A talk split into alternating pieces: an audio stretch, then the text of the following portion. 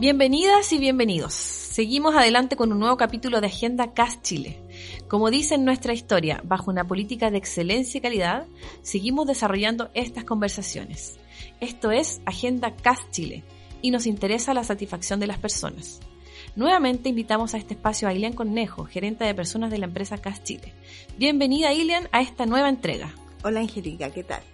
Muy bien, gracias. Bueno, vamos directo al grano Ilian Cornejo. Vamos a conversar acerca de las políticas de recursos humanos de lo que es la empresa CAS Chile. Cuéntame un poquito sobre el procedimiento de incorporación y desvinculación del personal. Mm, mira, primero te voy a explicar un poquito qué es una política y por qué llegamos a tener políticas de recursos humanos. Perfecto. Son estrategias que se han diseñado y dado a través del tiempo en la compañía. Estas están pensadas para gestionar el ciclo de vida de los empleados. Estamos hablando desde que entra hasta cuando se van, ¿ya? Desde su captación, la retención, etc. Además, estas se adecúan siempre con la legislación, eso es una de las partes más importantes de estas políticas. Partamos por el procedimiento para la incorporación y desvinculación de la persona. Todo parte con un reclutamiento donde vemos que eh, se necesita, hay un espacio de trabajo, hay un, eh, se necesita una fuerza laboral. Vamos, eh, el gerente del área eh, hace el reclutamiento en conjunto con su asistente. Eh, le pide su asistente, eh, esta persona puede llegar directamente desde la empresa, la puedes conseguir a través de esta, publicar la necesidad en las páginas o no sé, del boca a boca. Entonces tú consigues los currículums, etcétera, y la persona llega a, una entrevista. Se llama una entrevista, llega una entrevista, se llena un documento, ese documento tiene ciertas características, por ejemplo, el lugar donde ha trabajado, eh, recomendaciones, eh, si puede salir fuera de Santiago, dependiendo de la necesidad que tengamos en el momento. Ya, entonces ahí pasamos a una selección. En la selección, la persona que entrevista eh, toma la decisión que quién es la persona más idónea para el cargo, eh, se entrega la documentación al área de recursos humanos, recursos humanos verifica que toda esta documentación sea real y si es real eh, se le llama a una inducción al, a la persona que, que quedó seleccionada. ¿En qué consiste la inducción? Mira, la inducción se realiza primero la gente de recursos humanos llama a la persona para ponerse de acuerdo para una inducción, generalmente son los días viernes.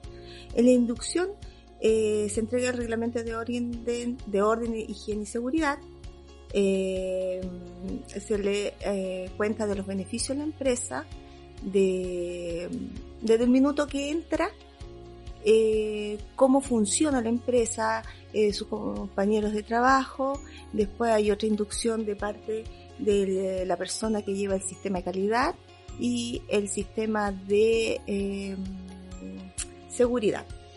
También hay un prevencionista de riesgo donde te, te habla de los riesgos que puedes correr dentro de la organización y cómo tú los debes abordar o cómo tú debes prevenir.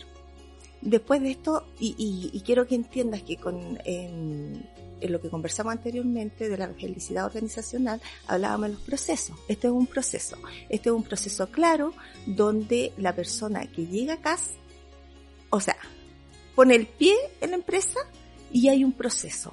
¿Cómo funciona? Entonces, esta persona el primer día que llega a trabajar, eh, eh, le sacan una fotografía, eh, se le entrega su credencial el día de la inducción se le muestran las oficinas, eh, se presenta la gerencia, eh, se, mm, se, le muestra, no sé, su área de trabajo, etcétera.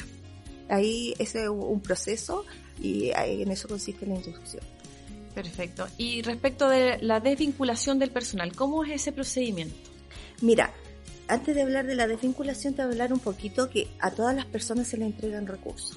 Ah, perfecto que también van de parte de eh, dentro del tema de la felicidad organizacional, porque de repente tú hablas de esos temas y así como que la gente le queda un poco como, ¿cómo?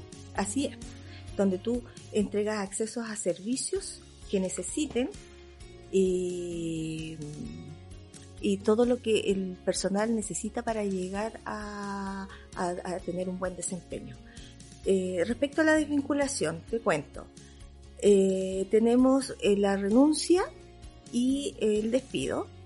En la renuncia tú llegas con tu carta de renuncia diciendo en qué fecha te vas y se toman las acciones correspondientes. En el despido es un poco más delicado abordarlo. Primero, nosotros como empresa no despedimos por despedir o a cualquier persona, sino esto se analiza y esto debe ser sí o sí analizado con el gerente general. La idea de esta política principalmente, además eh, de la de, desvincular a una persona, es adecuando a la legislación actual, o sea, hacer las cosas correctas. Y, eh, y tratar de evitar el impacto negativo a los colaboradores, y dañe la imagen de casa. Entonces, eh, al momento de despedir un, a una persona, tú debes primero hacer una carta con todas las condiciones claras, porque fue desvinculada, el gerente del área debe hablar con esa persona y eh, una persona de, del área de seguridad o que se designe debe acompañarlo a su puesto de trabajo para que deje sus cosas y él debe ser entrega de sus equipos, teléfono, etcétera, lo que tenga a su cargo. Ahí estamos con la política de desvinculación de personal entonces. Sí, mira, también tenemos un tema súper importante cuando tú me hablabas de eh, el ingreso, también tenemos el movimiento interno. Ah, perfecto. ¿Existe movilidad al interior de la empresa? Siempre existe movilidad, siempre, siempre, siempre. Cuéntame un poco de algún ejemplo de movilidad al interior de Castile. Mira, tenemos hartos ejemplos y te voy a dar los más emblemáticos. A lo mejor no les va a gustar que yo cuente la historia, pero me parece a mí perfecta para que la gente se motive y siga mejorando. Tenemos, vamos a partir eh, en el área de eh, capacitación. La persona, había una persona que trabajaba en el área de capacitaciones y hoy en día es la jefa de, mesa de ayuda. También tenemos los gerentes. El gerente de operaciones comenzó en Chile hace hartos años atrás sacando fotografía para permiso, para licencia de conducir. Hoy en día es gerente de operación. Gerente de desarrollo llegó como em, jefe de proyecto. Hoy, gerente de desarrollo. Y obviamente en mi caso, que es el más emblemático, y pienso que es el mejor, eh, llegué de asistente de los dueños de la empresa hace muchos años eh, estudié, me titulé, pasé por el cargo de, después de ser asistente del gerente general, eh, fui jefa de recursos humanos, después subgerente de administración y hoy día soy eh, gerente de personas y gerente del área de administración. O sea, tenemos bastante movilidad al interior de la empresa. Sí, Existen oportunidades como para eh, seguir la carrera en Cachile. Sí, de todas maneras. Bueno, sigamos con el tema de las políticas de recursos humanos. Tengo entendido que existe algún reglamento interno.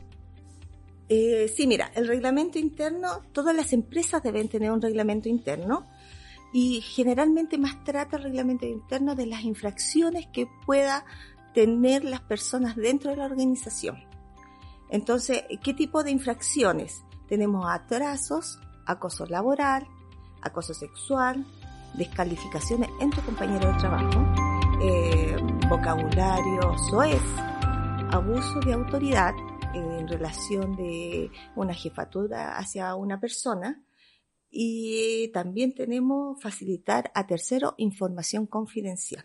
Eso es lo que abordamos ¿cómo, ¿Cómo llevamos este tema? Con amonestaciones, amonestaciones verbales, escritas, a la inspección del trabajo, etc.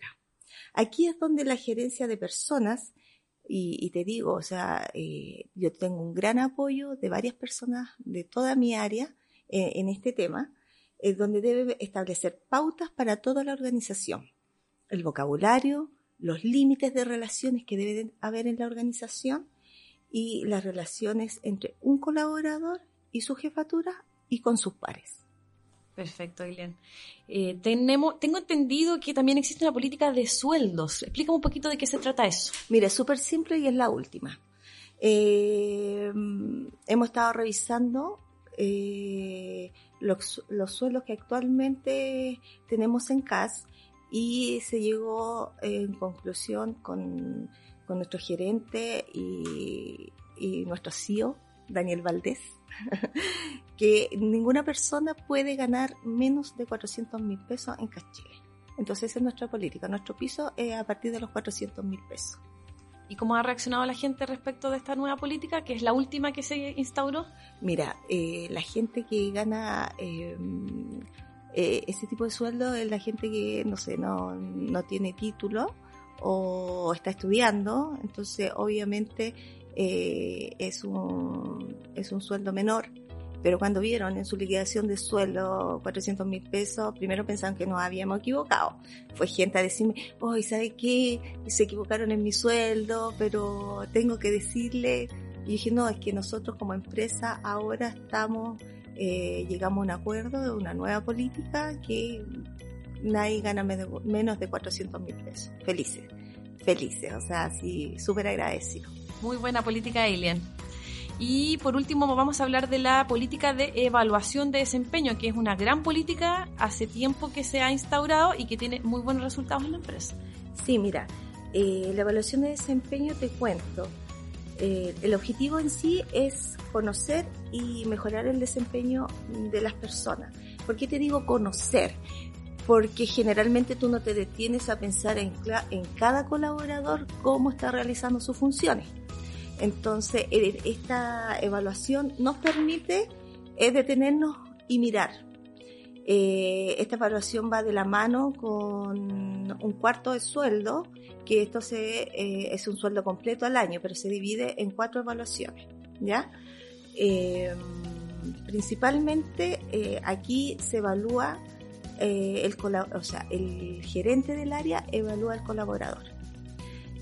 De, después de haber evaluado a esta persona, se entrega la información a recursos humanos, se imprimen todas las evaluaciones, que es de 1 a 100%, y cada, eh, o sea, cada facilitador o gerente o eh, gerente del área debe darle el feedback a la persona por qué tuvo ese porcentaje y eh, qué, qué, es lo que pretende eh, mejorar el, el gerente y mostrar y, sugerir o solicitar capacitaciones tanto como para mejorar o para generar nuevas oportunidades a los colaboradores. Muy bien, Ilan. Con eso terminamos lo que son las políticas de recursos humanos. ¿Alguna otra política? No, mira, política no, pero sí tenemos el tema de las capacitaciones. Que eh, las capacitaciones, eh, bueno, el gerente solicita la capacitación, se le entrega al colaborador y eh, después se hace una evaluación. Y esto también es un beneficio para, para las personas que trabajan en casa, estoy hablando de todos, incluyéndome, porque tú creces como persona y también en tu puesto de trabajo. Muy bien, muchas gracias Ilian Cornejo por participar en este nuevo podcast Agenda Castile. Pueden profundizar estos contenidos en nuestra página web caschile.cl, biblioteca, podcast, nuestra historia. Síguenos también en nuestras redes sociales, todos arroba caschile. Muchas gracias Ilian, nos vemos en una nueva entrega. Gracias.